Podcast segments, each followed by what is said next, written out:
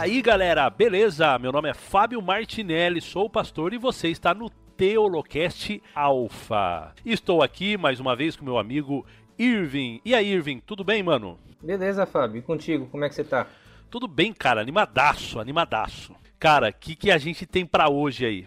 Rapaz, a gente vai falar hoje sobre a santidade da lei de Deus. A gente vai explorar um pouco esse conceito do caráter de Deus, né? A gente vai agora aprofundar mais em quem é Deus no sentido da parte moral. Eu chamei novamente aqui o Davi Caldas, ele já pode pedir música no Fantástico, porque já é a terceira gravação que ele está participando aqui com a gente. E aí, Davi, como é que você tá? Tô bem, graças a Deus. Eu não sei se é a terceira, mas eu sei que eu já participei algumas vezes.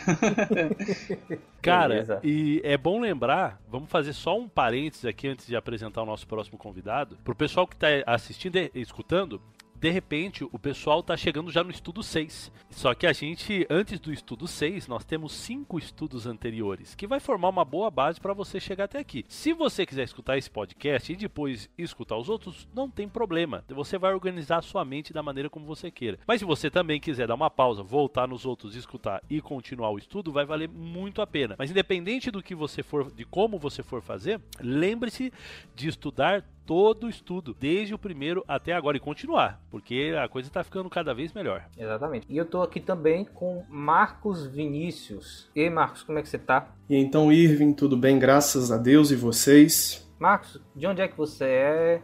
Onde é que você mora? O que, que você estuda? O que, que você faz? O que, que você gosta mais de estudar na Bíblia? Então, eu falo daqui de Juiz de Fora, Minas Gerais, região sudeste do país. Eu sou estudante de Direito, Estou no último período, graças a Deus, esse ano finalizo oh, o direito. E um dos meus assuntos preferidos da Bíblia é a escatologia. Né? Eu já tive até a oportunidade de gravar com o Fábio em outro momento, Temos. um escatolocast, né? Que a gente, a gente falou a respeito da escatologia e tal, e abordando alguns assuntos também da atualidade relacionado à escatologia bíblica. E esse é um dos meus assuntos preferidos, mas gosto muito também de estudar a lei de Deus. Eu creio que como um adventista, né, que sou como todos nós que participamos aqui, nós temos muita afinidade com este assunto por causa do sábado, das leis dietéticas, e eu creio que vai ser muito bom, muito produtivo o nosso estudo de hoje. Beleza. Ô, ô, ô Marquinhos, rapidinho, chamo, a gente chama ele de Marquinhos, viu, gente? É, é comum mesmo que a gente é amigo. Ó, só pra, um só pra gente já. lembrar aqui, ó, pra, pro pessoal que tá escutando aí a gente, o Teolocast de Escatologia é o Teolocast número 32. Foi o que a gente gravou com o Marquinho. É isso aí. E eu queria que Marquinhos explicasse pra gente o que é escatologia, né? Pra quem nunca ouviu essa palavra, deve estar tá até se perguntando o que, que ela significa. E aí, Marquinhos, o que, que ela significa mesmo? Explica pra gente aí. Escatologia significa a doutrina das últimas coisas. Aborda ah, os últimos eventos, tanto da história humana no geral, a história universal, a escatologia geral universal, quanto também o destino, o futuro, as últimas coisas relacionadas à vida humana individual, ao indivíduo, à pessoa. Então nós temos aí, por exemplo, a escatologia que fala do destino futuro geral universal de tudo, como por exemplo a volta de Jesus, é, o milênio, o juízo final, a restauração de todas as coisas, o estado eterno. E temos também a escatologia, como já foi mencionado, individual, que fala a respeito da morte do indivíduo, do estado do homem na morte, da ressurreição, da recompensa futura com a vida ou com a morte eterna e etc. Então, a escatologia é o assunto, a doutrina, o estudo, o tratado dentro da teologia sistemática que vai falar a respeito das últimas coisas, dos últimos eventos, tanto da vida do indivíduo quanto de todo o cosmos, de toda a criação de Deus. Beleza, então envolve bastante aquelas questões, né, de profecia. Exatamente. É, tanto que já, que já se cumpriram quanto que vão se cumprir, fim do mundo, essas coisas assim, né? Cara, eu fiquei com medo, eu fiquei com medo quando você perguntou isso pro Marquinho, porque a última vez que eu fiz essa pergunta para ele num podcast, ele ficou 50 minutos falando sobre escatologia, né? eu não posso me delongar porque o assunto não é esse. e ele é apaixonado e muito bom, ele domina bem o negócio aí. Ah, nós temos o Davi aqui também no grupo, ó, o Davi Caldas, ele fez uma série espetacular lá no Reação Adventista sobre é, comparação de escatologias, o negócio ficou um primor de, de, de artigo. Então vale a pena também quem deseja conhecer um pouco das escatologias, comparar as escatologias, as escolas escatológicas e passar lá no, no Reação, que tem coisa boa lá. Aliás, isso me lembra que eu não terminei ainda ainda, né? Faltam três, três postagens, né?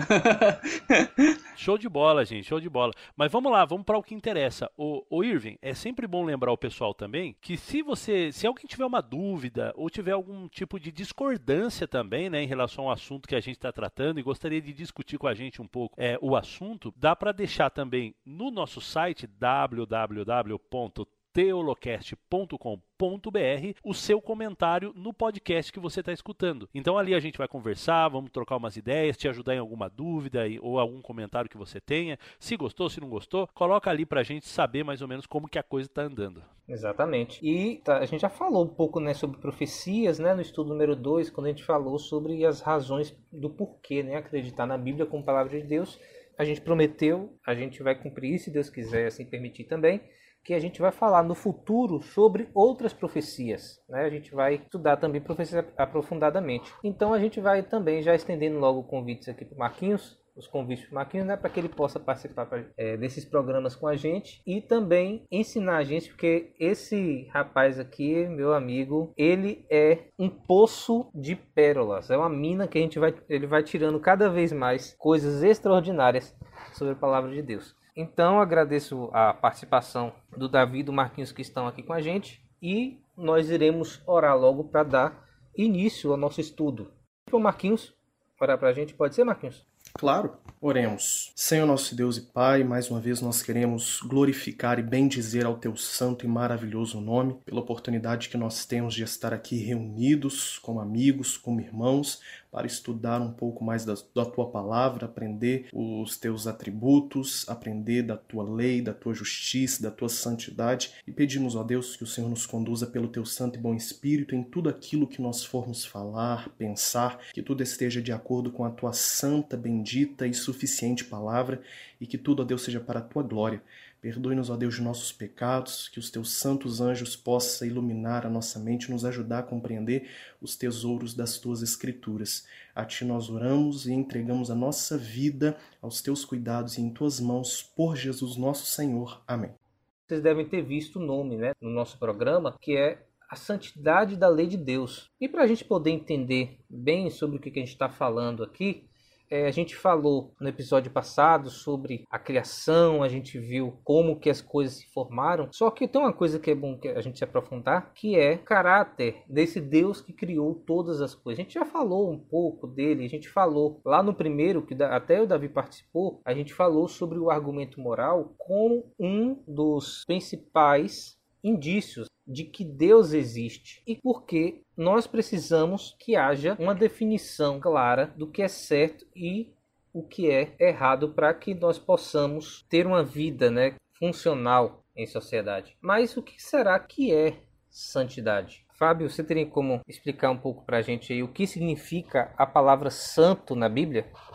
Bom, a palavra santo na Bíblia, ela significa quase que literalmente algo separado, né? então algo distinto do comum. Então, alguma numa linha de produção, algum produto, alguma coisa, algo é separado para alguma coisa especial, para um propósito especial. Então, de maneira muito simples para os nossos ouvintes saberem assim, santidade é isso é algo separado, é algo. Ele não faz parte do comum, do ordinário, né? Ele é extraordinário, ele é, ele é diferente. E tá, e aí a gente vai ver, né? O que é santo, o que não é santo, o que faz uma coisa ser santa e uma coisa não ser santa, enfim. Mas de maneira de, de definição é isso. Né? Santidade separado, você já vai entender bastante só dessa definição. Então, santidade significa algo que é separado, algo que é distinto, algo que é de certa forma diferente. Quando nós falamos de Deus, nós temos que ter em mente que Deus ele tem atributos, né? ele tem características, ele tem qualidades que são comunicáveis, ou seja, ele tem como transmitir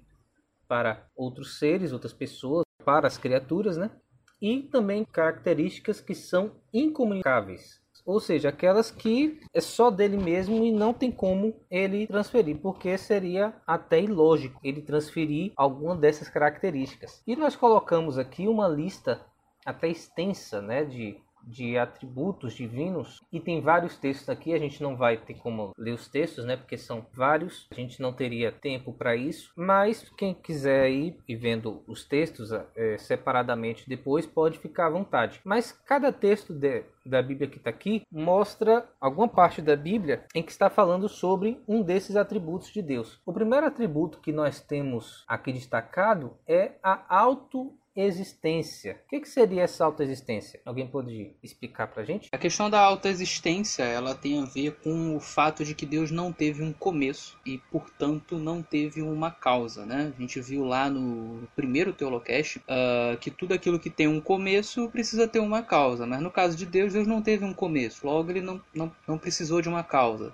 Então ele é autoexistente. Não, nunca houve um tempo ou um estado em que Deus não tenha existido. Ele, ele é por definição. Né? Existe até uma, uma, uma, diferença que muitas pessoas fazem é, entre existir e ser. Né? Existir pressupõe algo que teve um começo, enquanto que ser é simplesmente ser. Então, nesse sentido, né, Deus seria o único que é. Ele simplesmente sempre esteve lá e sempre estará. Né? Então, isso seria autoexistência, que é algo que não tem como ele comunicar a ninguém. É algo, é, é um atributo que é apenas e tão somente de Deus. Beleza, nós temos aqui também a imortalidade original, que tem a ver até com essa própria autoexistência, né? Tipo, ele é imortal originalmente porque ele sempre existiu e também sempre vai existir. Nunca vai morrer. E, é, nunca vai morrer, porque como diz Sandy Júnior, né? Porque é imortal. Quem é imortal não morre no final. Exatamente. É bem dito. Nós temos aqui também a imutabilidade, que ele diz que ele não muda, então ele é perfeito e ele é imutável, ele não tem nem sombra de mudança, né, como diz alguns textos da Bíblia. Então ele, por ser autoexistente, ser imutável ser imortal, ele vai continuar sempre sendo quem ele sempre foi. Né? E não tem como ele, ele passar isso, essa, esse atributo para alguém, né? porque as coisas mudam. A, a criação muda, está mudando o tempo todo. Pode ser que não mude mais, digamos, daqui para frente, mas anteriormente para passar a existir precisa mudar também. Irving. Oi. Só gostaria de comentar uma coisa em relação à, à, imutabilidade divina, é que a gente não pode confundir imutabilidade com imobilidade. Eu não sei se isso é um, é, é um tanto claro tanto para vocês quanto para quem está nos ouvindo. Para mim também não era tão claro assim, até eu, eu, estudar um pouco a respeito dessa questão da imutabilidade de Deus. É porque muitas pessoas pensam, especialmente quando leem nas Escrituras, né, a imutabilidade divina, que Deus não muda. Essas pessoas acabam pensando ou imaginando um Deus estátua, né, um Deus que não tem qualquer tipo de reação um Deus que não tem qualquer tipo de sentimento. E isso é algo bem antibíblico, especialmente quando nós olhamos a pessoalidade de Deus. É fato que é, nós temos alguns textos, como Romanos 4, 20 e 21, é, Isaías 46, 10, 2 Coríntios 1, 20, Malaquias 3, 6, que vão apontar as imutabilidades de Deus né, em relação ao seu poder, em relação aos seus propósitos e planos, em relação às suas promessas, em relação aos seus próprios atributos. Né? Nós sabemos, por exemplo, como você citou a questão das criaturas de Deus, né? Um rei, ele uma hora pode estar no seu trono com todo o seu poder, com todas as suas prerrogativas reais, e logo depois ele pode passar a ser um servo, né? Então, toda a realidade criacional, toda a realidade humana é uma realidade passível de mudança. Entretanto, Deus, uma vez rei, ele jamais deixará de ser rei. Deus, uma vez Deus, ele jamais deixará de ser Deus. É por isso que o livro de Apocalipse aponta o grande é, Senhor Jeová, como também o seu Filho Jesus Cristo, como aqueles que eram, que é e que hão de vir. É algo assim perene, é algo que não tem variação, é algo que, que não tem é, mutabilidade, eles são imutáveis. Aquilo que eles são, eles jamais deixarão de ser. Entretanto, esse Deus ele não é, vamos dizer assim, imóvel em seus sentimentos. Né? Nós vemos diversas vezes nas Escrituras Deus ele se arrependendo, Deus ele se entristecendo, Deus ele manifestando compaixão, manifestando empatia. E isso por quê?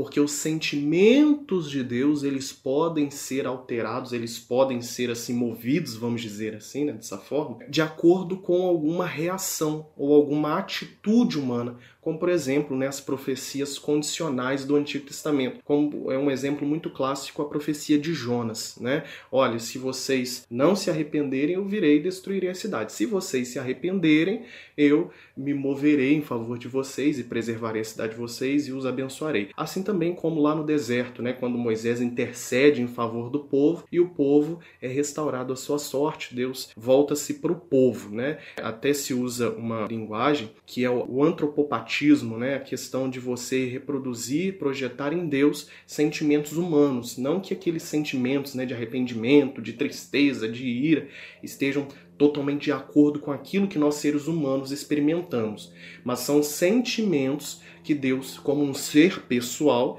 ele apresenta e ele move né, em, favor do ser humano alguma reação, alguma resposta alguma atitude do ser humano. Então isso precisa ficar claro que imutabilidade é diferente de imobilidade. Deus, ele, como Deus, ele jamais mudará, entretanto, em relação aos seus sentimentos para com as suas criaturas, ele pode mudar sim, especialmente quando é para abençoar e salvar. Uhum. A gente já tinha comentado sobre isso quando a gente falou é, no, no, episódio número 4 do, do caráter de Deus, né? Um pouco, a gente falou um pouco. A gente falou que Deus não é, como a lógica aristotélica diz, aquele motor inamovível. Né? Imóvel, aham. Uhum. Imóvel, aquele que não, não pode ser. Ele move as coisas, mas ele não pode ser movido por, por outras coisas. Não, a gente vê no, no Deus da Bíblia justamente alguém que, para se relacionar com suas criaturas, ele também experimenta sentimentos e as suas criaturas também experimentam, só que de uma forma totalmente diferente. Acho que o que o Davi quer falar aí também. Sim, eu só é, gostaria de puxar um gancho no que o Marcos estava dizendo, que é o seguinte: é justamente pelo fato de Deus ser pessoal, ele precisa ter sentimentos, né? Porque sentimentos são atributos pessoais. Deus. E justamente pelo fato de Deus ser santo, ele precisa ter sentimento. A santidade ela não pode fazer parte de alguém que não seja uma pessoa, né?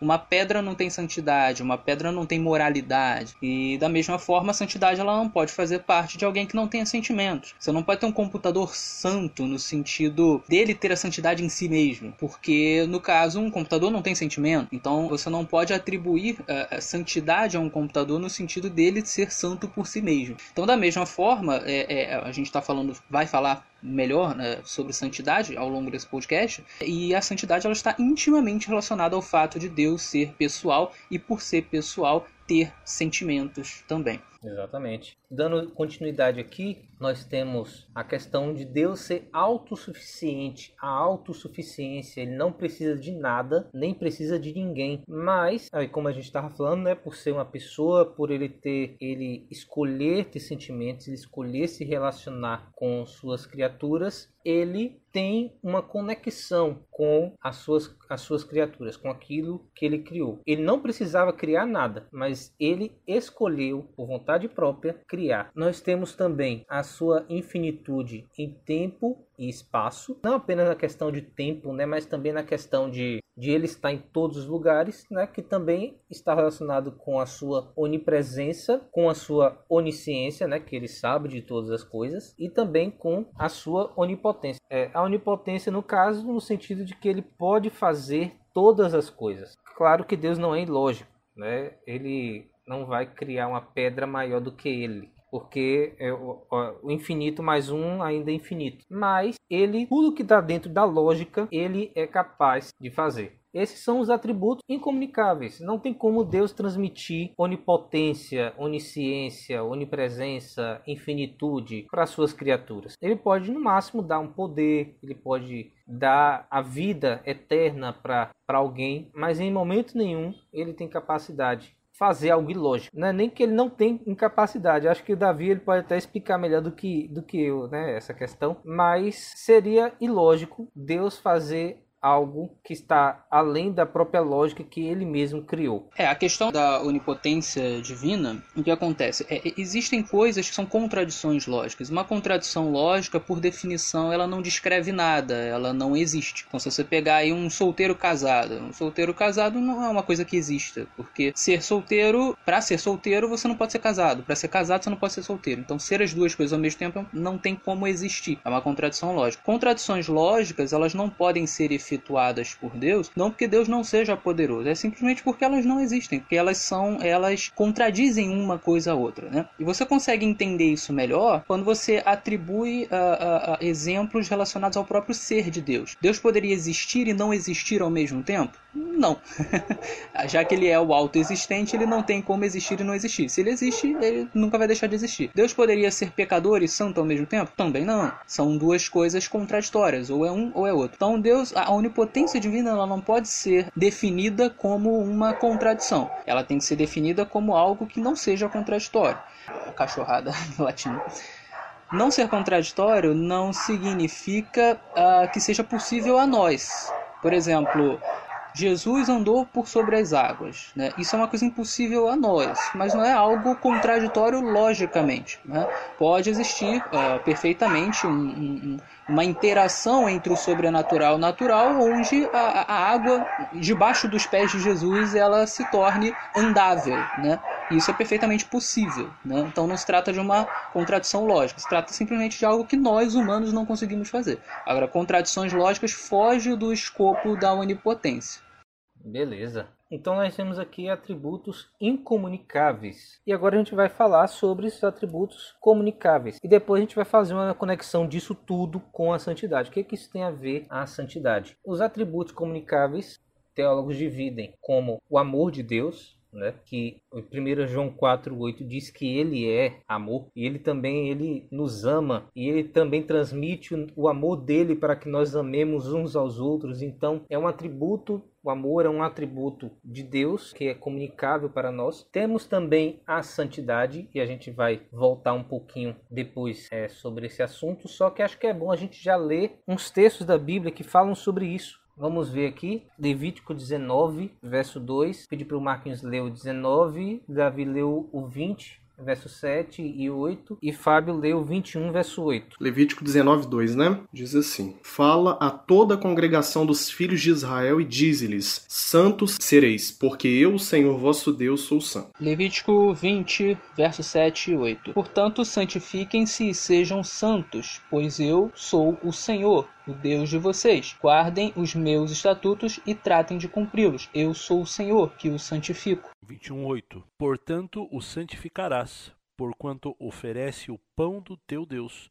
Santo será para ti, pois eu, o Senhor que vos santifica, sou santo. Então nós vemos aqui alguns textos que mostram uma dinâmica, né, da santidade de Deus. Primeiro, Deus é santo, ele quer que nós sejamos santos, por isso ele nos santifica, certo? Então tem uma transmissão da santidade de Deus para nós. Então nós temos a santidade como um atributo é comunicável de Deus. Só que não é o único. Nós temos aqui também a justiça de Deus, né? De que ele reconhece o que é certo e o que é errado e também retribui né, de acordo com o, certo de acordo com o que é certo, o que é errado de acordo com o que é errado, o galardão, né, ou seja, a recompensa de Deus, né, a herança de Deus, aquilo que Deus dá para o, os seus filhos. Temos também a verdade, Deus é verdade e ele também é, transmite essa verdade para nós. A graça de Deus, que é quando a gente não merece uma coisa, mas mesmo assim Deus nos dá, por exemplo, a existência. A gente não merecia nem existir, só que Deus nos dá a existência, ele, nos, ele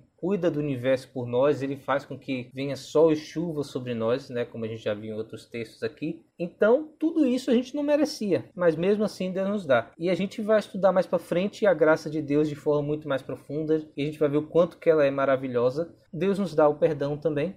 Ele nos dá a sua misericórdia, a longanimidade, ou seja, ele é paciente para conosco, ele não retribui o mal logo de cara, muitas vezes, porque ele quer dar oportunidade para o arrependimento. E tem também a ira de Deus, que, assim como esses outros três atributos, o perdão, a misericórdia e a longanimidade, a ira de Deus são reações, como a gente estava conversando aqui, né, de Deus como um ser pessoal, são reações de Deus ao pecado. Então, a ira de Deus, diferente da ira do ser humano, não é algo que vem sem motivo ou por motivos egoístas. É uma ira que é contra justamente aquilo que é errado. Se alguém fica apático. Por exemplo, quando há um estupro, né, quando há algo terrível, algo, uma atrocidade, essa pessoa tem, tem problemas morais. Ou ela não consegue ter sentimento, ou ela está é, suprimindo o sentimento bom de ira que ela deveria sentir. É errado quando a gente se ira sem motivo ou por motivos egoístas, mas a ira boa, né, justamente quando aquilo, quando a gente se ira contra aquilo que é mal. E Deus justamente tem essa atitude para aquilo que é mal, que é a atitude da ira, que é o sentimento, né, da ira. Então, esses atributos de Deus, ele consegue transmitir para nós. Só que, como a gente estava falando, a santidade ela tem um diferencial. A santidade de Deus, como a gente está falando, né, que é algo que a santidade significa ser santo, na verdade significa ser separado, ser diferente. A santidade de Deus, ela é meio que uma cola que une todos os outros atributos de Deus. Deus é santo, ele é amoroso. Deus é santo porque ele é justo, Deus é santo porque ele é, ele é onipresente, onisciente, onipotente. Então, todos os outros atributos de Deus, na verdade, os atributos de Deus, eles são bem relacionados entre si, mas a santidade ela tem uma característica que ela une tanto os atributos comunicáveis quanto os atributos incomunicáveis de Deus. Então, assim, Deus, como a gente viu aqui nos textos, ele é diferente de tudo. Você pode substituir a palavra santo pela palavra diferente, não esquisito, né? Como a gente, como o Davi Caldas fala de vez em quando, né? Não, não é esquisito, mas ele é diferente. Então, Deus ele quer que nós sejamos diferentes. Mas será que nós devemos ser diferentes do que? Né? Qual, o que que a gente tem que se diferenciar? É, essa daí é uma pergunta bastante importante no nosso contexto aqui, porque realmente a gente está falando sobre a lei de Deus, a santidade da lei de Deus. Então, para eu dizer de fato que eu tenho que ser santo, que eu tenho que ser separado, então separado do que? O que eu posso considerar comum e o que eu posso considerar santo? Né? Quando é que eu estou me santificando? Quando é que eu estou me separando? Como isso acontece? Então, para eu saber saber como isso vai acontecer, é necessário existir uma regra ou uma régua, melhor dizendo, né? Uma régua mesmo assim, que vai medir, que vai ver se a reta que você está dizendo que é o certo, ela realmente está reta ou ela tem aí um ponto que não está tão reto. Então eu preciso de algo para me dizer, para dizer, olha, isso aqui sim, isso daqui não, isso aqui é santo, isso daqui é comum. Então por isso a importância da lei de Deus. E a gente vai ver agora sobre essa lei, se Deus de fato ele criou essa lei para nos dizer o que é santo e o que não é santo, e até por quê, né? Por que, que ele tem essa lei? Para que que serve essa lei? E isso aí é algo muito interessante, muito importante, e a gente vai trabalhar de uma maneira, é, principalmente para o pessoal que está aprendendo sobre agora sobre Deus, é, sobre a lei de Deus e etc. Então, de uma maneira que a gente não soe é, legalista, né? A gente estava brincando agora aqui antes da, de começar a gravação que Paulo ele, ele era meio legalista, né? E até é engraçado a gente falar sobre isso, porque Paulo ele fala muito sobre a graça, mas ele também fala sobre a lei. Então, como que funciona isso daí? É, então, isso vai ser bastante importante, como que a gente se relaciona com essa lei, né? Então, eu acho que esse é um ponto importante. Mas vamos lá, vamos seguir. Ô, Fábio, gostaria de dar um exemplo aqui, né, pra gente poder seguir aqui, pra gente poder entender melhor essa questão da santidade. Deus, ele quer separar a gente daquilo que é mal, daquilo que é pecaminoso, daquilo que é, é corrompido pelo pecado, para que a gente possa estar, digamos assim, em comunhão com Ele. É como se a gente tentasse chegar perto do Sol. Imagina que quando você está se aproximando do Sol, alguma coisa está se aproximando do Sol, e essa coisa por não ser diferente, por não ser da mesma, a mesma característica do que o Sol, por não ser da mesma substância do que o Sol, ela começa a ser destruída, ela começa a desaparecer. Não porque o Sol é ruim, mas porque o Sol é muito bom, entendeu? É a mesma coisa é Deus. Deus ele é tão diferente de tudo que a gente conhece aqui nesse nosso mundo, já corrompido pelo pecado. A gente vai estudar é, mais profundamente sobre esse assunto no próximo estudo, que ele chega a ser danoso para o mundo no estado em que ele está. Mas não é porque ele é ruim, é justamente porque ele é bom. Nós que somos ruins, nós que fomos corrompidos pelo pecado. É, a gente tem que só. É, desculpa te interromper, Irving, capaz que você até vai é, acabar fechando com isso, mas esse teu exemplo me preocupa um pouco, porque dá a impressão, eu sei que não é isso que você quer dizer, né? Mas pode ser que algum, alguém possa interpretar de uma maneira de que para eu me aproximar de Deus, eu preciso ser mais parecido com Ele, eu preciso me santificar antes de me apresentar diante desse sol. Eu preciso ser mais parecido com o sol, né, para eu não ser consumido. Uhum. E, e, nesse ponto, talvez a, a ilustração ela possa falhar e levar alguém a entender de maneira equivocada. Veja Sim. que nós é, pregamos a respeito e falamos a respeito da lei de Deus, mas nós cremos, assim como Jeremias falou lá em Lamentações capítulo 3, graças ao grande amor de, do Senhor é que nós não somos consumidos, pois as suas misericórdias são inesgotáveis, né? elas se renovam a cada manhã. Então, nós cremos que temos que guardar a lei e a gente vai ter um estudo especificamente sobre essa diferença entre lei e graça, que vai deixar bem claro para a gente é, essa questão, mas deixar claro também, desde já, que nós não cremos que a sua aproximação de Deus, ou que a minha aproximação de Deus, vai depender dos meus méritos ou vai depender da minha guarda da lei ou não. Nós temos que ir a Deus de acordo com que, de, da maneira como nós estamos. Então, Deus ele liberta o povo do Egito e depois da lei. Então, essa é a sequência. Primeiro você vai ter um encontro de, liber, de libertação, que é onde Deus te liberta das garras do pecado, você se entrega a Ele, tira você disso daí e depois ele te dá a lei. Né? Então, inclusive, a lei dos Dez Mandamentos, conforme a gente vai ver, ela começa desse jeito. Ela começa apontando para a libertação. Né? Quem é esse Deus? Esse Deus é aquele que libertou vocês lá das garras do Egito. Por isso. E aí continua, então, a, a falar sobre as leis de, de Deus. Só esse, esse parêntese aí para, de repente, o pessoal não, não ficar meio confuso. Sim, sim, é porque, a, como, assim como a gente está falando, né? A misericórdia é um dos atributos de Deus, né? A graça de Deus, algo que a gente não merece, mas mesmo assim ele nos dá também faz parte do caráter de Deus e também está relacionado também à santidade dele. Para que a gente possa nos aproximar a ele, é ele que nos santifica. Não somos nós que nos que santificamos a nós mesmos, é, é ele que nos santifica. E a gente pode ver que a santidade está relacionada, digamos assim, como um quase como um sinônimo do caráter então, assim, a santidade de Deus é quem Deus é, né? É o caráter dele. Então, esse caráter de Deus, ele também tem como transmitir a nós. A gente chama muitas vezes o caráter de Deus como a sua lei. É,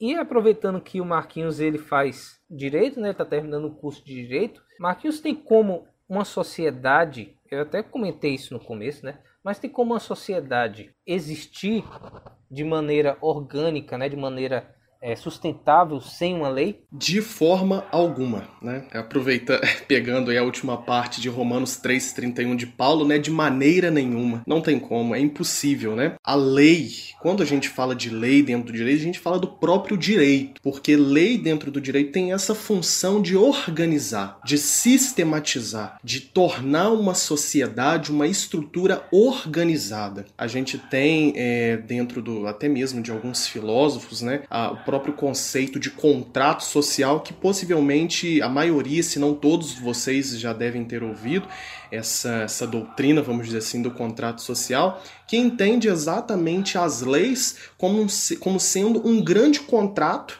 que vai dirimir os conflitos dentro da sociedade e que vai dizer até onde eu posso ir, até onde eu devo ir e aquilo que eu devo ou posso não fazer e fazer. Né?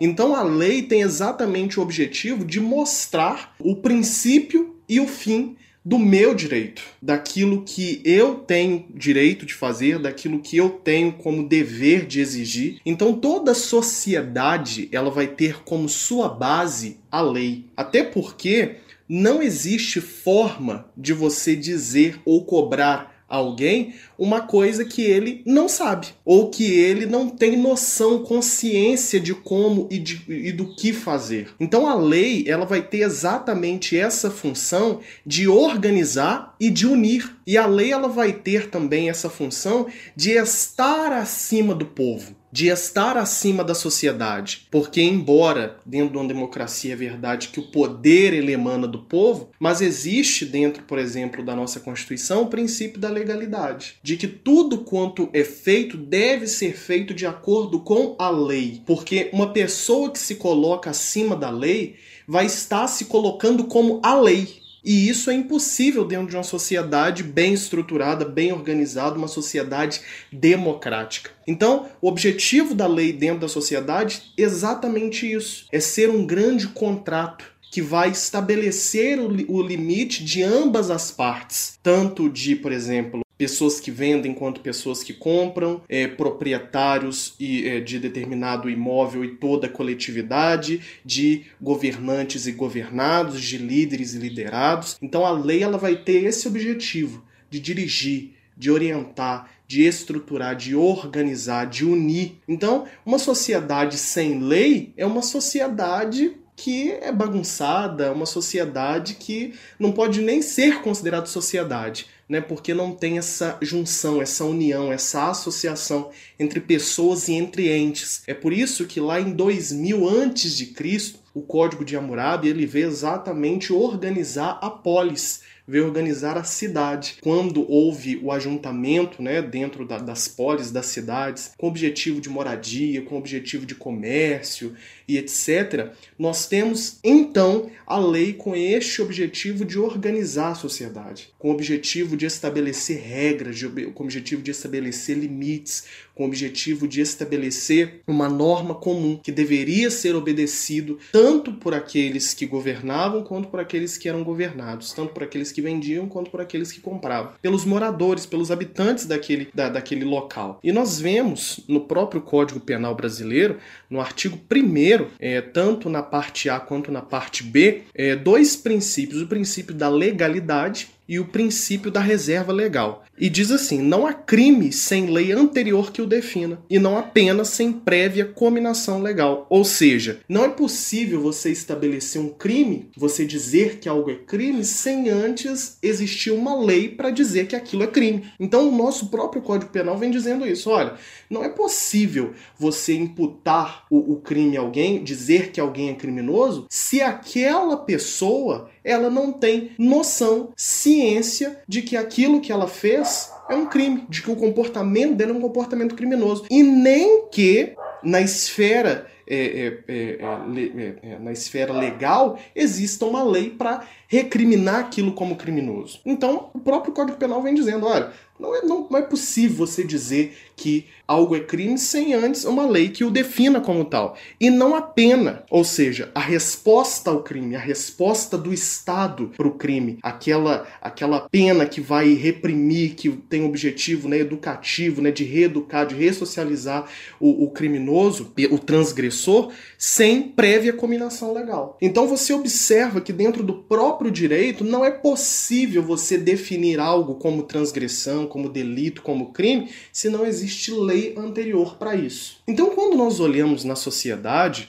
nós vemos que toda essa legislação humana, todo esse aparato legal humano, é, é, é todo o sistema legislativo humano, ele é apenas uma reprodução, um reflexo humano, limitado, temporal, de algo muito maior. E de que algo muito maior é esse? A lei de Deus a moral de Deus, aquilo que ele próprio é e que diz e que dá para nós sabermos como nós devemos viver, como nós devemos nos portar. É algo imanente a Deus, mas que se torna, é algo que vai além do ser de Deus, no sentido de, de se manifestar a nós, no sentido de se expor a nós, para nós sabermos também como vivermos. E é por isso que dentro da apologética teísta nós temos aí, talvez já foi até falado sobre isso, o argumento moral da existência de Deus, né? Porque nós temos na sociedade, por exemplo, ainda que, por exemplo, no Brasil não seja crime, a relação sexual entre pais e filhos filhos. Mas isso é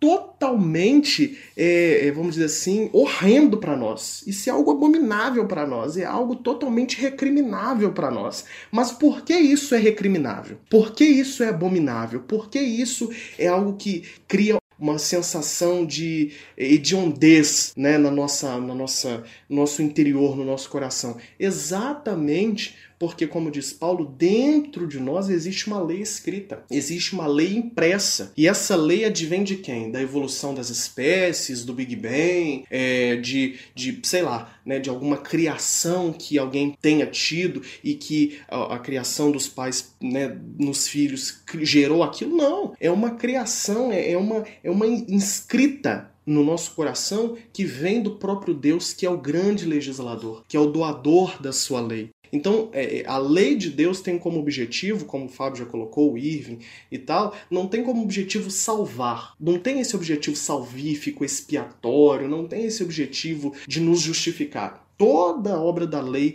feita por um homem não pode ser justificada aos, aos, olhos de Deus. Não é algo que pode ser aceito diante de Deus. É como um trapo de imundície. Feito pelo homem é como um trapo de imundície, especialmente o homem depois da queda. Mas nós observamos que a lei de Deus tem o objetivo de organizar a sua criação. Tem como objetivo de manifestar como disse o Irving, aquele elemento que é o elemento organizador, né? O, o, elemento que vai unir perfeitamente os atributos de Deus, que é a sua santidade. É demonstrar o seguinte: olha, aqui está o padrão de justiça de um Deus que é santo.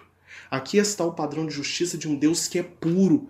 Então, da mesma forma, é por isso que a gente. Outra coisa também, da... né, que, ele é, que ele é eterno, ele é imutável é tudo isso também está na lei, é tá relacionado com a lei dele, que a lei dele também é imutável e também eterno. É por isso que a gente lê em Romanos 7,12 alguns atributos e características que pertencem a Deus, mas que são imputados à sua lei. Como, por exemplo, a lei é santa, é, é justa e é boa. Todas essas coisas fazem parte dos atributos de Deus. Então, aquilo que Deus é, a sua lei é, porque a lei nada mais é do que o reflexo do caráter de Deus. Nada mais é do que a exposição daquilo que ele é, da sua santidade, da sua justiça, da sua pureza também da sua ira, né? Porque algumas vezes nós acabamos esquecendo, deixando de lado a ira de Deus, mas nós sabemos que a ira de Deus nada mais é do que uma resposta da sua santidade à ação pecaminosa do homem, à ação transgressora do homem em relação à sua lei, em relação aos seus bons mandamentos. Né? E a lei. Misericórdia, né? Eu ia deixar para falar isso mais na frente, só que vou Sim. puxar logo como já está. Uhum. O gancho já está certinho aí. É, a lei de Deus ela também fala sobre misericórdia nós temos na Bíblia diversas leis de misericórdia, que a gente deve, deve ajudar o nosso próximo, deve ajudar ao, ao necessitado, deve ajudar ao oprimido, deve ajudar a quem estiver precisando de ajuda, a gente deve ajudar. Não é uma opção, é um dever. Então, Deus ele se expressa, né, expressa o seu caráter, os seus valores na sua lei, assim como na nossa sociedade também, né? Tudo bem que os nossos legisladores não expressam muito bem os bons valores, como a gente vê aqui no Brasil, mas a lei de Deus ela expressa perfeitamente o caráter do próprio Deus, expressa perfeitamente os valores de Deus, os seus atributos, tanto os atributos comunicáveis quanto os atributos incomunicáveis. Então a gente percebe, né, que essa que essa manifestação da lei de Deus, como você bem colocou agora também sobre a misericórdia, vem mostrar aquilo que Deus é. O objetivo da lei é revelar Deus é revelar Deus, né? E eu vejo um outro atributo, como, na verdade não outro, né? Esse que você citou da misericórdia, quando a gente percebe que a lei de Deus, ela não se preocupa apenas, né, em dizer como nós devemos nos relacionar em relação ao próximo, né? Sobre o próximo, igual você falou aí, de ajudar, de preservar o próximo, etc e tal. Como a gente percebe também a lei de Deus agindo de forma misericordiosa quando ela aponta o nosso pecado mas ela tem como finalidade maior nos levar a Cristo, nos levar a Jesus, nos levar à cruz. A lei de Deus por si só, ela seria um instrumento, sem, sem o evangelho, sem a cruz, um instrumento de ira, um instrumento de condenação. O próprio apóstolo Paulo fala, né? Que se não fosse por Cristo, graças a Deus pelo Senhor Jesus Cristo, pelo nosso Senhor Jesus Cristo, que nos livra da lei, não no objetivo, né, como alguns entendem, os antinomistas, né, de que a lei foi abolida e por isso nós não precisamos cumprir mais a lei, não, mas no objetivo de nos livrar da condenação da lei, nos livrar da maldição da lei. Por quê? Porque Jesus Cristo agora, ao invés de nos livrar do cumprimento da lei, nos livra da condenação da lei, porque ele cumpre a lei por nós, ele imputa sobre nós nós a sua perfeição, a sua santidade, o seu caráter, a sua vida vitoriosa e perfeita, e por meio de Cristo nós podemos então cumprir a lei. E todos os erros que nós cometemos no, no cumprimento da lei, Deus não imputa sobre nós, porque Deus já imputou sobre Cristo. Então, agora nós obedecemos a lei exatamente como um cumprimento e uma expressão de amor a Deus.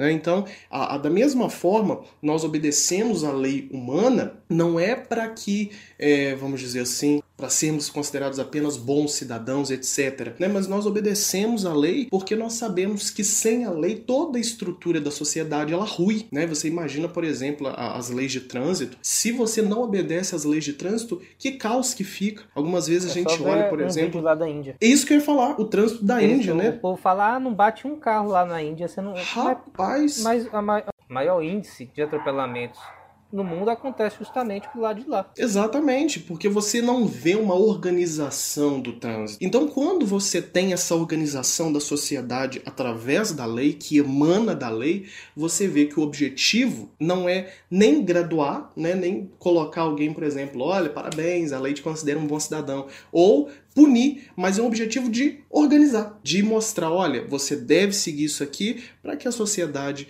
é, continue, continue sendo organizada, continue preservando os relacionamentos e continue é, trazendo esse bem-estar tanto para a população, os que habitam, quanto também para aqueles que se utilizam da polis da cidade para exercerem seus comércios e etc. Então a lei de Deus também tem esse objetivo, né, de nos manter organizados né, no, no, caminho como povo de Deus, como povo da aliança, como suas criaturas, de manter o bem-estar que Deus ele sempre desejou como um Deus de amor no cosmos, né, em toda a sua criação. Beleza, muito bem. A gente viu aqui muito sobre a lei de Deus no sentido de lei, que é o que a gente costuma usar na nossa etimologia, né, que é o que a gente costuma usar no nosso cotidiano de lei como algo que limita a sociedade. Só que a lei na Bíblia ela tem um significado mais profundo, não é não, Davi? Exatamente. Na Bíblia, o termo para lei, né, no hebraico é Torá. E aí depois, é, no Novo Testamento, você vai ter aí o, o, o termo grego nomos, né, para se referir a Torá. A Torá, o sentido dela primordial é instrução. Então, o que a gente chama de lei, os hebreus entendiam como a instrução de Deus. Então, ela tem esse sentido de não apenas de algo que regula uh, a sociedade, que regula a nossa o nosso trato com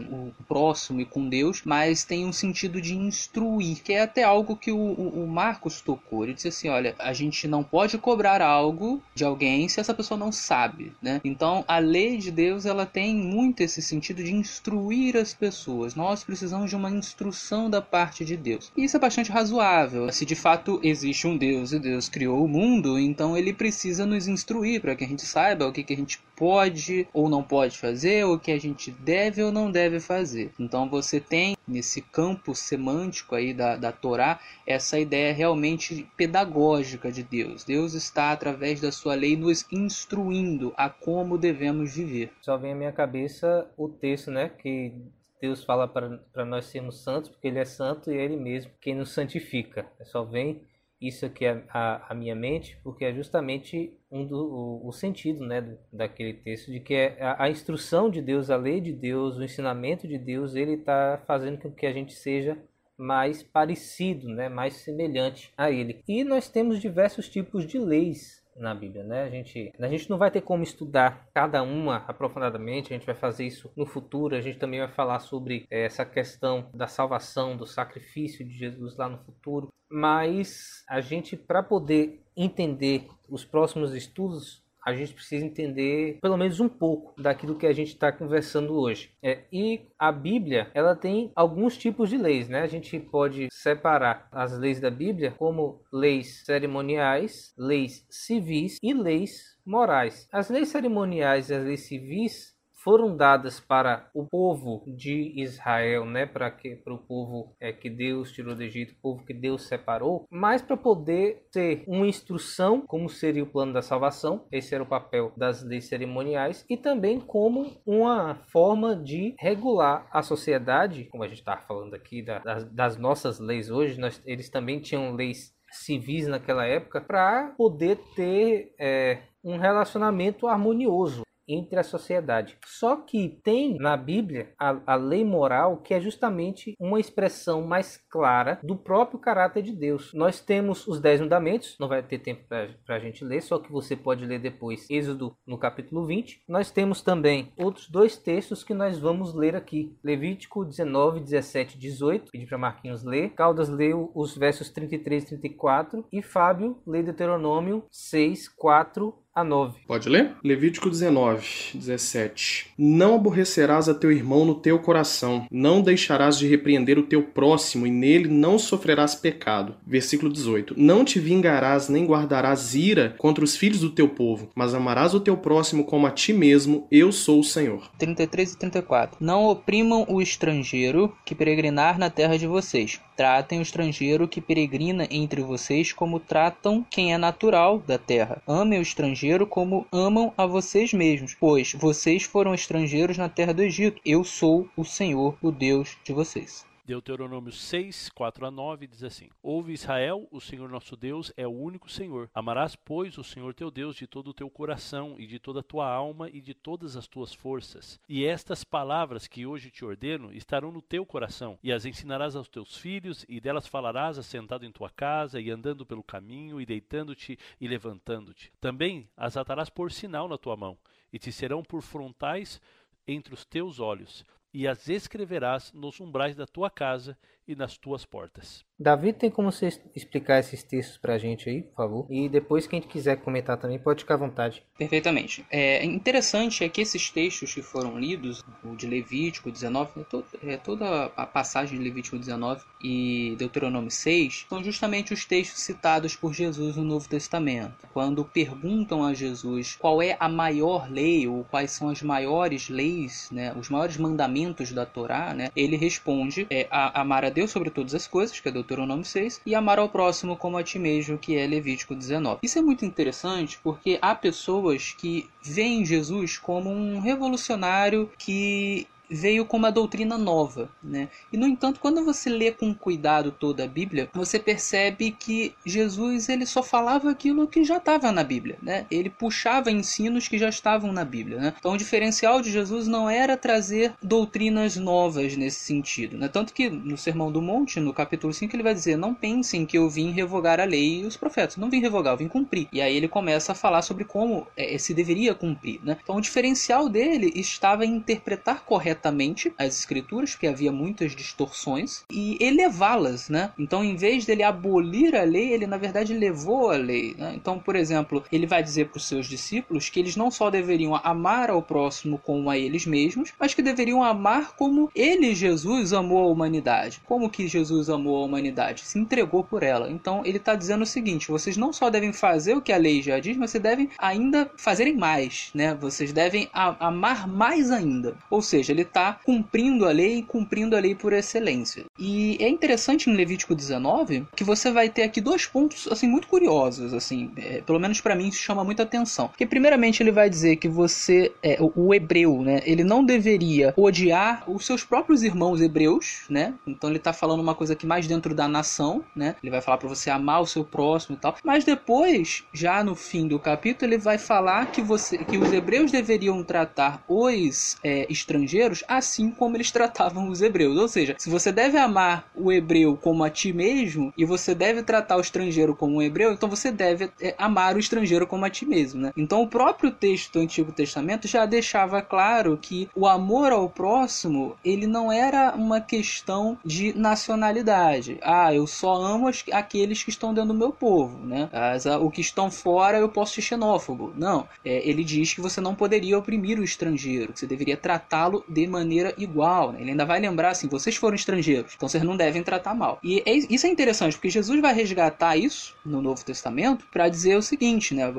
alguns fariseus, alguns mestres da lei, rabinos, chegam para eles e dizem assim: olha, quem é o meu próximo? Essa dúvida era porque assim é, havia um debate sobre se é, é, determinadas pessoas de outras nações com práticas errôneas, se elas deveriam ser consideradas o próximo, né? Porque ah, olha, o texto está dizendo que na verdade o próximo é o hebreu, então se é o samaritano eu não preciso amá-lo. E Jesus ele vai resgatar esse princípio que está no, no, próprio Levítico 19, né, de que você deve tratar bem o estrangeiro. Então ele vai dizer assim, olha, o próximo é aquele a quem você faz próximo. E a sua obrigação é fazer todos próximos. Isso aí não é uma nova doutrina de Jesus. Ele, ele cata isso da lei de Deus. Então, para finalizar, né, a, a, o grande barato né, de Jesus em seus ensinos, e por isso as pessoas o achavam é, fascinante, é que ele ia lá no profundo da lei para poder encontrar qual era o seu âmago. Ele não ficava só na superfície. Então isso é muito interessante. Eu gostaria também de comentar uma, uma coisa aqui, se possível, né? Se o tempo permitir. É o seguinte: é que os dez mandamentos, eles não são toda a lei moral. Né? Algumas vezes a gente tem esse pensamento, essa ideia de que os dez mandamentos é, é a lei moral que fecha ali que não tem nenhum outro, nenhum outro mandamento, nenhuma outra lei fora dos dez em relação à moralidade, né? O amoral. Mas Ô, isso. Rapidinho aqui. A gente falou sobre o argumento moral, né? E é bom até refrescar nossa memória. Que moral, a definição do que é certo e o do que é errado. Só para lembrar isso aqui, que a gente está falando aqui de lei moral, lei moral, lei moral, só que às vezes a gente, tá, a gente nem se preocupa no, no que significa moral, né? É justamente isso, é definir o que é bom, o que é mal, o que é certo, o que é errado, o que, que é digamos assim, direito e o que, é dever. Então, a moral está relacionada justamente a essa questão de descrever o que, é certo e o que é errado. Mas pode continuar aí, foi só para a gente refrescar a memória mesmo. É, então, até partindo desse ponto que o Irving levantou aí, muito bom por sinal. Então, existem outras definições além dos Dez Mandamentos de coisas certas e erradas. Os Dez Mandamentos, vamos dizer assim, é o resumo disso tudo. Mas existem outros pontos bíblicos em outros momentos, em outras é, etapas, vamos dizer assim, da história da redenção, em que novos mandamentos são dados, em que é, a compreensão desses mandamentos, desses dez mandamentos, são aprofundados, como é o caso de Mateus 5 e 6, né, no Grande Sermão da Montanha, no Sermão do Monte, que Jesus faz. Então, essas outras leis esparsas também se referem à moralidade, se referem à lei moral, apontam para a lei moral. Mas agora, tudo aquilo que nós precisamos entender, o resumo, né, vamos dizer assim, a suma, a síntese de tudo se encontra nos Dez Mandamentos. Da mesma forma como, por exemplo, nós temos nos códigos brasileiros, especialmente o, o penal, né, que vai trazer o grosso ali do, do direito penal vai trazer o grosso da, das previsões legais, das combinações legais, né, e etc. Entretanto, existem outras leis esparsas, outras leis que não pertencem ao Código Penal, mas que tratam a respeito do direito penal. Trata da área penalista. Então, da mesma forma como nós temos também nas Escrituras outras leis esparsas em outros lugares que vão falar que vão tratar a respeito também da lei moral. É interessante até no livro A Doutrina do Sábado Fundamentos, né, que é, é vendida pela Unaspress, que é vendido pela Unaspress o livro, um livro muito bom por sinal, tem o Fundamentos e Implicações, Doutrina do Sábado Fundamentos e Implicações. Um dos autores dos artigos que estão ali compilados vai falar o seguinte: que dentro de outras leis, como por exemplo de leis civis, existem leis morais. Né? Então, por exemplo, a questão de você construir casa sem o peitoral, né? o, ter, o terraço ali, a cobertura sem o peitoral. A implicação daquilo não é simplesmente o construir é, o construir a casa sem, é, com ou sem o peitoral, mas sim o, com o objetivo de, de preservar a vida, né, daque, daquela pessoa, daquela, daquele proprietário da casa ou de qualquer pessoa, né, que porventura suba ao terraço e possa cair de lá. Então é uma implicação também moral que se preocupa com a vida e nós aprendemos no, no, nos Dez Mandamentos que um dos princípios que Deus ali elenca, que Deus ali coloca é o não matarás. Então o proprietário ele iria se responsabilizar caso alguém, por exemplo, caísse do terraço da sua casa por não haver peitoral no terraço. Então a gente percebe que a lei moral é algo que permeia os outros tipos, né, ou seções de leis que a Bíblia nos dá, fora também outras leis esparsas que não se enquadram dentro de lei cerimonial, civil, mas que apontam diretamente para as leis morais. É, quero falar sobre o texto aqui que é, de Deuteronômio capítulo 6, que eu li, e da importância né, que Deus dá para essa lei, uma importância tão grande, mas tão grande, o israelita ele educar os filhos nessa lei e essa lei ser uma constante para ele no dia a dia. É, isso me revela algumas coisas importantes em relação à lei de Deus, que é estrutura relacional que a lei ela tem. Então a lei, ela diferentemente talvez de um estudo muito frio, é, tem o Marquinhos aqui que está fazendo, está terminando direito já, né? Às vezes a gente estuda, né, a lei de maneira muito longe da realidade, às vezes a gente é, tem esse estudo meio que numérico das coisas, né? Quais são as leis, tal, tal, como funciona, como que é, como que não é. A lei de Deus ela é diferente, ela é muito mais do que esse estudo, ela é algo relacional. Ela tem que ver de fato fato com o criador da lei. Eu vou dar um exemplo aqui para que vocês é, entendam. É, eu posso, eu, eu, me relaciono com a minha esposa, por exemplo, e eu descobri né, no casamento e, e tenho descoberto que existem algumas leis dela, onde ela é a legisladora. Então existem algumas leis que eu preciso obedecer para um bom relacionamento. Então, eu preciso ter tempo para passar com ela. É, eu preciso me dedicar à casa também com ela. É, eu preciso, então, existe uma estrutura, só que essa estrutura, ela não pode ser algo seguido de maneira fria. Então eu não posso chegar para ela e falar o seguinte, ó, eu tenho que passar tempo com você, então é, é de segunda você vai ter esse esse horário comigo Na terça-feira vai ser esse, esse horário. Ou seja, esse tipo de coisa não, não iria funcionar muito bem né, no nosso relacionamento. E com Deus é a mesma coisa. Às vezes a gente pensa que para a gente poder se relacionar com Deus, para a gente poder obedecer à lei de Deus, eu tenho simplesmente que saber qual é a lei e cumprir a lei. Mas não é assim.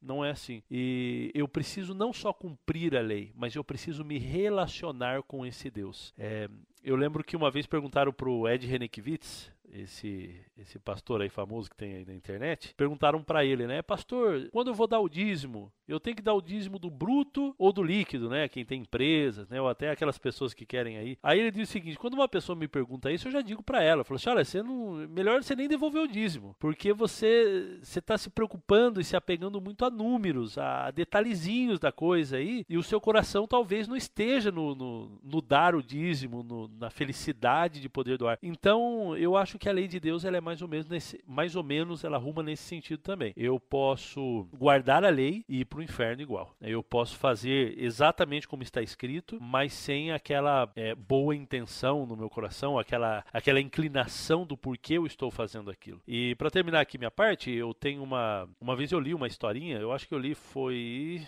Não lembro o livro, mas foi do Tim Keller. Ele conta a história de um é, de um filho que ele é criado por uma mãe, uma mãe solteira, e ela, pá, ela dá vida pelo filho, né? Ela trabalha dois, três empregos, é, cuida dele, casa e etc. E ensina para ele os bons valores da vida. Então ensina ele, olha, você precisa respeitar os mais velhos, você precisa se relacionar bem com os vizinhos, você precisa pagar as suas dívidas, você precisa ser um bom trabalhador. E ele cresce e ele se torna de fato essa boa pessoa. E, e, e tudo que a mãe dele ensinou, ele realmente ele é. E aí eu faço uma pergunta para vocês, queridos ouvintes. É, a, gente poderia, a gente poderia categorizar esse filho como um bom filho ou um mau filho? Eu acredito que a maioria de vocês vão dizer é um bom filho. Né? Afinal de contas, ele seguiu os caminhos que a mãe dele ensinou. Mas eu tenho uma informação escondida aqui que eu gostaria de revelar agora. Esse filho já faz alguns anos que não vai conversar com a mãe. Passa aniversário, chega Natal, Ano Novo e ele não visita a mãe, ele não liga para a mãe, ele tem lá a família dele agora e ele simplesmente não se relaciona mais com a mãe. Aí eu pergunto para vocês: esse filho é um bom filho ou é um mau filho? E agora vocês vão mudar de opinião. Não, ele é um mau filho. Mas veja, ele continua sendo aquele mesmo filho que guarda toda a lei da mãe, toda a lei que a mãe ensinou, toda a regra que a mãe ensinou. Mas está faltando algo essencial nisso tudo, que é o relacionamento. Então, eu posso obedecer à lei de Deus sem me relacionar com ele. Eu posso fazer certinho tudo que está escrito, sem ter uma relação de amor, de carinho, com Deus. É, isso que faltava para, para os fariseus. Os fariseus guardavam e Jesus disse: Olha, vocês guardam, vocês devolvem o dízimo do endro, do cominho, vocês fazem isso, isso e aquilo. E Jesus falou assim: Está certo, vocês estão bem em fazer isso.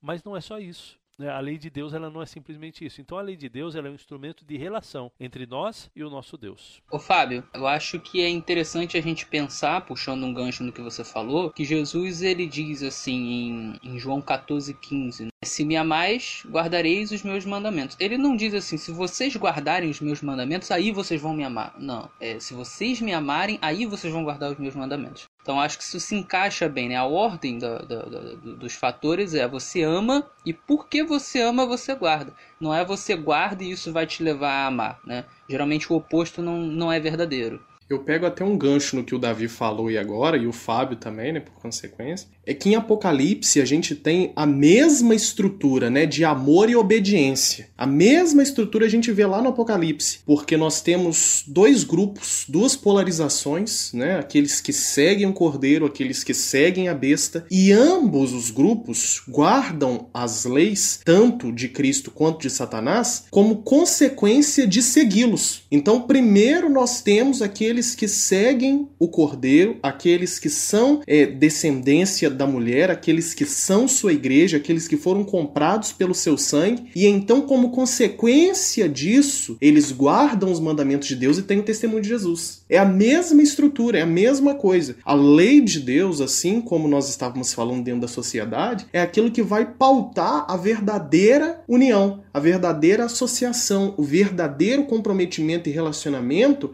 ele é pautado no amor e, como consequência, na obediência. Né? Então não existe essa de que ah, é, o amor ele vai me livrar de obedecer ou eu posso obedecer sem amar. São duas coisas impossíveis. Né? Então, a verdadeira obediência parte do amor e a lei de Deus é uma expressão exatamente disso como nós vemos desde o princípio, né? Primeiramente, lá em Êxodo 20, já foi dito aqui, Deus, ele, ele faz todo aquele prólogo, né? Ele faz todo aquele, aquele início, né? Ele coloca ali o caput da lei, né? Mostrando o motivo pelo qual ele está dando a lei. Olha, eu livrei vocês da servidão do Egito. Então, é como se ele estivesse dizendo o seguinte, por vocês serem gratos a mim, por vocês me amarem por isso, por vocês terem experimentado essa minha misericórdia, que é totalmente merecida, eu dou meus mandamentos para que vocês possam obedecer. Né? Então, tudo isso aí decorre do amor e da salvação. Eu gosto de exemplificar a lei moral como a árvore. Vamos voltar lá para o primário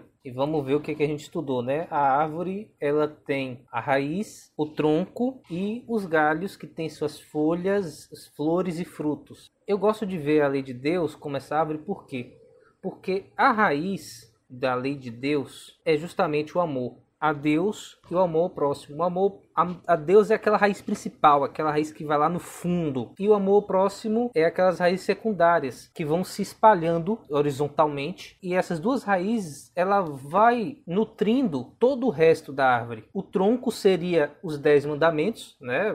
A, a lei moral de que está forma está escrita de uma forma mais clara, que Deus está mostrando o que é certo, o que é errado, o que é bom e o que é mal. Só que os galhos e flores, as folhas e os frutos, é justamente essas pequenas coisas que a gente vai vendo do caráter de Deus em toda a Bíblia, né, em toda a sua revelação, e vai vendo que a gente tem que ser justamente semelhante a Ele. Mas tudo isso começa lá de baixo, começa da, da raiz, pegando os nutrientes justamente do amor de Deus e do amor próximo. Então, assim, a, a lei de Deus ela vai de, crescendo de uma forma que a gente, quanto mais a gente suga da raiz, né, o amor a Deus e o amor próximo, a gente também vai tendo vislumbres, tendo é, insights de como que a gente vai colocar na prática esse amor. Então, a lei de Deus, ela tem que começar justamente no amor a Deus e no amor próximo, porque se não tiver amor, a gente não vai estar justamente sendo semelhante a esse Deus que é amor, esse Deus que é santo, esse Deus que é justo. Então, quando nós falamos da lei de Deus, da santidade de sua lei, a gente está falando justamente disso, que é ser semelhante a Deus. Tudo isso com base no amor. E para a gente poder pegar o gancho, né, do o, o contexto do nosso estudo, estudo passado a gente viu sobre a criação de Deus, como que foi maravilhosa a criação de Deus, como que foi sobrenatural, como que foi fantástico. Só que também tem uma coisa interessante. Nós já vemos pontos morais na, é, do caráter de Deus justamente em sua criação. Quando Deus cria o homem, que a gente está vendo Gênesis 1,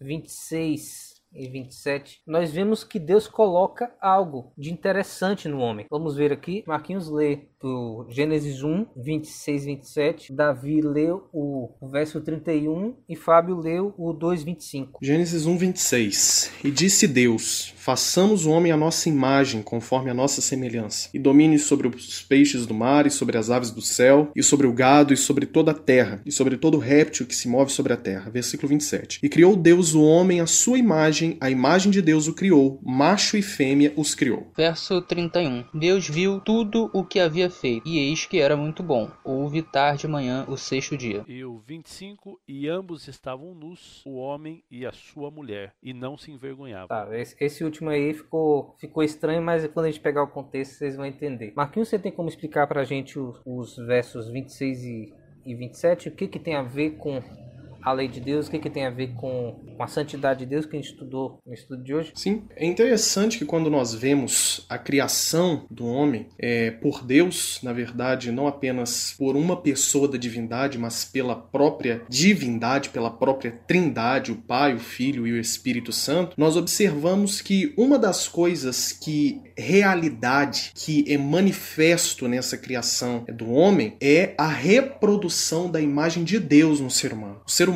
ele não foi criado vamos dizer assim, a, a semelhança ou a imagem dos demais animais. Não foi uma criatura informe, sem algo definido, sem um protótipo, vamos dizer assim. O ser humano ele é criado à imagem e semelhança do Criador. Então, quando nós vemos que Deus ele cria o homem, ele faz o homem à sua imagem. A imago Dei, a imagem de Deus está presente, está inscrita, está ali definida no ser humano pela própria vontade do Criador, pela própria vontade de Deus. E nós observamos que desde então a, a vontade de Deus e a sua lei, ela não é dada escrita para o ser humano.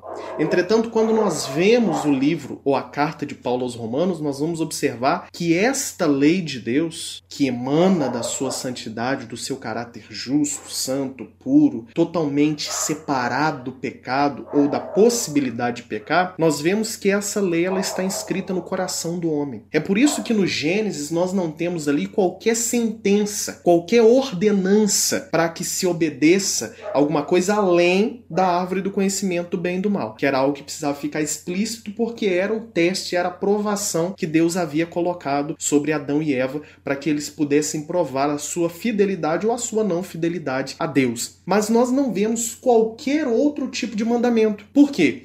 Porque quando nós, nós vamos ao período em que eles foram criados, que foi antes da queda, nós observamos que eles foram criados em perfeição, eles foram criados em santidade, eles foram criados, ainda que com livre-arbítrio, mas eles foram criados sem qualquer ligação com o pecado embora pudessem pecar. Tem a ver justamente com o muito bom, né, do que de que Caldas deu aí. Exatamente, né? Porque eles foram criados de forma perfeita. Não existia nenhuma coisa que maculasse a relação deles com Deus e eles com eles próprios, né? Então, a... lembra que bom tem a ver justamente com essa questão de da moral, né, do que é certo, do que é errado. Então, exatamente porque a lei de Deus estava neles e eles foram criados, como já foi dito, de forma santa de forma separada totalmente de uma, uma natureza pecaminosa, de uma natureza transgressora da lei de Deus. Eles foram totalmente separados, né, com o objetivo de servir a Deus, de pertencer a Deus e de serem seus corregentes aqui nessa terra. Então, aquilo que Deus é, justo, santo, puro, separado do pecado, ele fez as suas criaturas, o homem e a mulher, da mesma forma. Né? Depois essa imagem ela vai ser desfigurada com a queda, mas a criação mostra que a lei de Deus já estava escrita no coração do homem e eles foram criados totalmente em santidade. É, e esse verso 2,25 é importante também, porque na cultura hebraica, estar nu na frente de alguém era uma questão de vergonha, né? mas porque você não tinha perfeita intimidade com a pessoa. Então, quando Deus cria o homem e a mulher, a gente vê aqui nos. A gente já leu até no, no estudo número 4, quando a gente falou sobre a Trindade, né? Que a gente falou sobre o, o Echad, né, Davi? O Errad, que eles foram criados de uma forma íntima, de uma forma perfeita, e os dois se tornam uma só carne. E ambos estavam nus e não se vergonhavam. Ou seja, eles tinham, assim como Deus tem uma relação íntima e amorosa entre si mesmo e com as suas criaturas, eles também tinham para consigo mesmos e para com Deus. Então, assim, quando foi criado, foi criado tudo perfeito, até no sentido moral. Foi criado tudo muito bom, foi criado tudo do jeito certo. Só que a gente pode ver até empiricamente que isso mudou. Só a gente olhar para quatro cantos que a gente vai ver que não tem nada a ver com a criação, principalmente no quesito moral. E a gente vai estudar mais sobre isso no próximo estudo. A gente vai entender o que que foi que aconteceu. Por que que as coisas estão assim hoje? Por que que aquilo que era bom, aquilo que era certo, tornou-se mal e errado. Alguém quer falar alguma coisa aí para poder completar essa questão? Só para fechar, é, em relação ao texto que eu li, né, o, o, capítulo 1, verso 31, né, é, o próprio padrão, próprio padrão aqui que é colocado é Deus, é o próprio Deus, né? Diz, Deus viu tudo o que havia feito e eis que era muito bom, né? Então o texto deixa claro que assim, ah, por que, que era muito bom? Porque Deus viu que era bom. Ele é o próprio padrão moral, né? A, a moral, ela é um atributo de Deus, faz parte de Deus, faz parte da natureza de Deus. Então quando ele vê que é bom, é porque realmente é bom.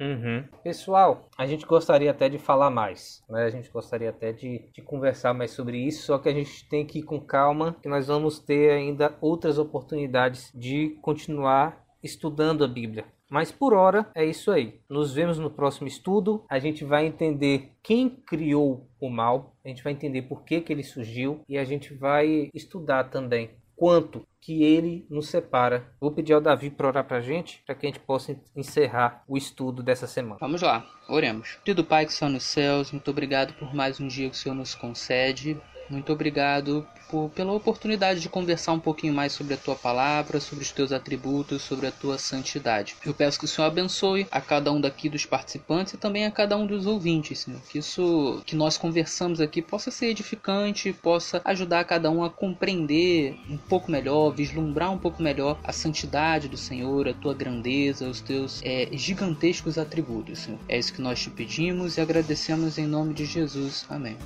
Amém. Amém.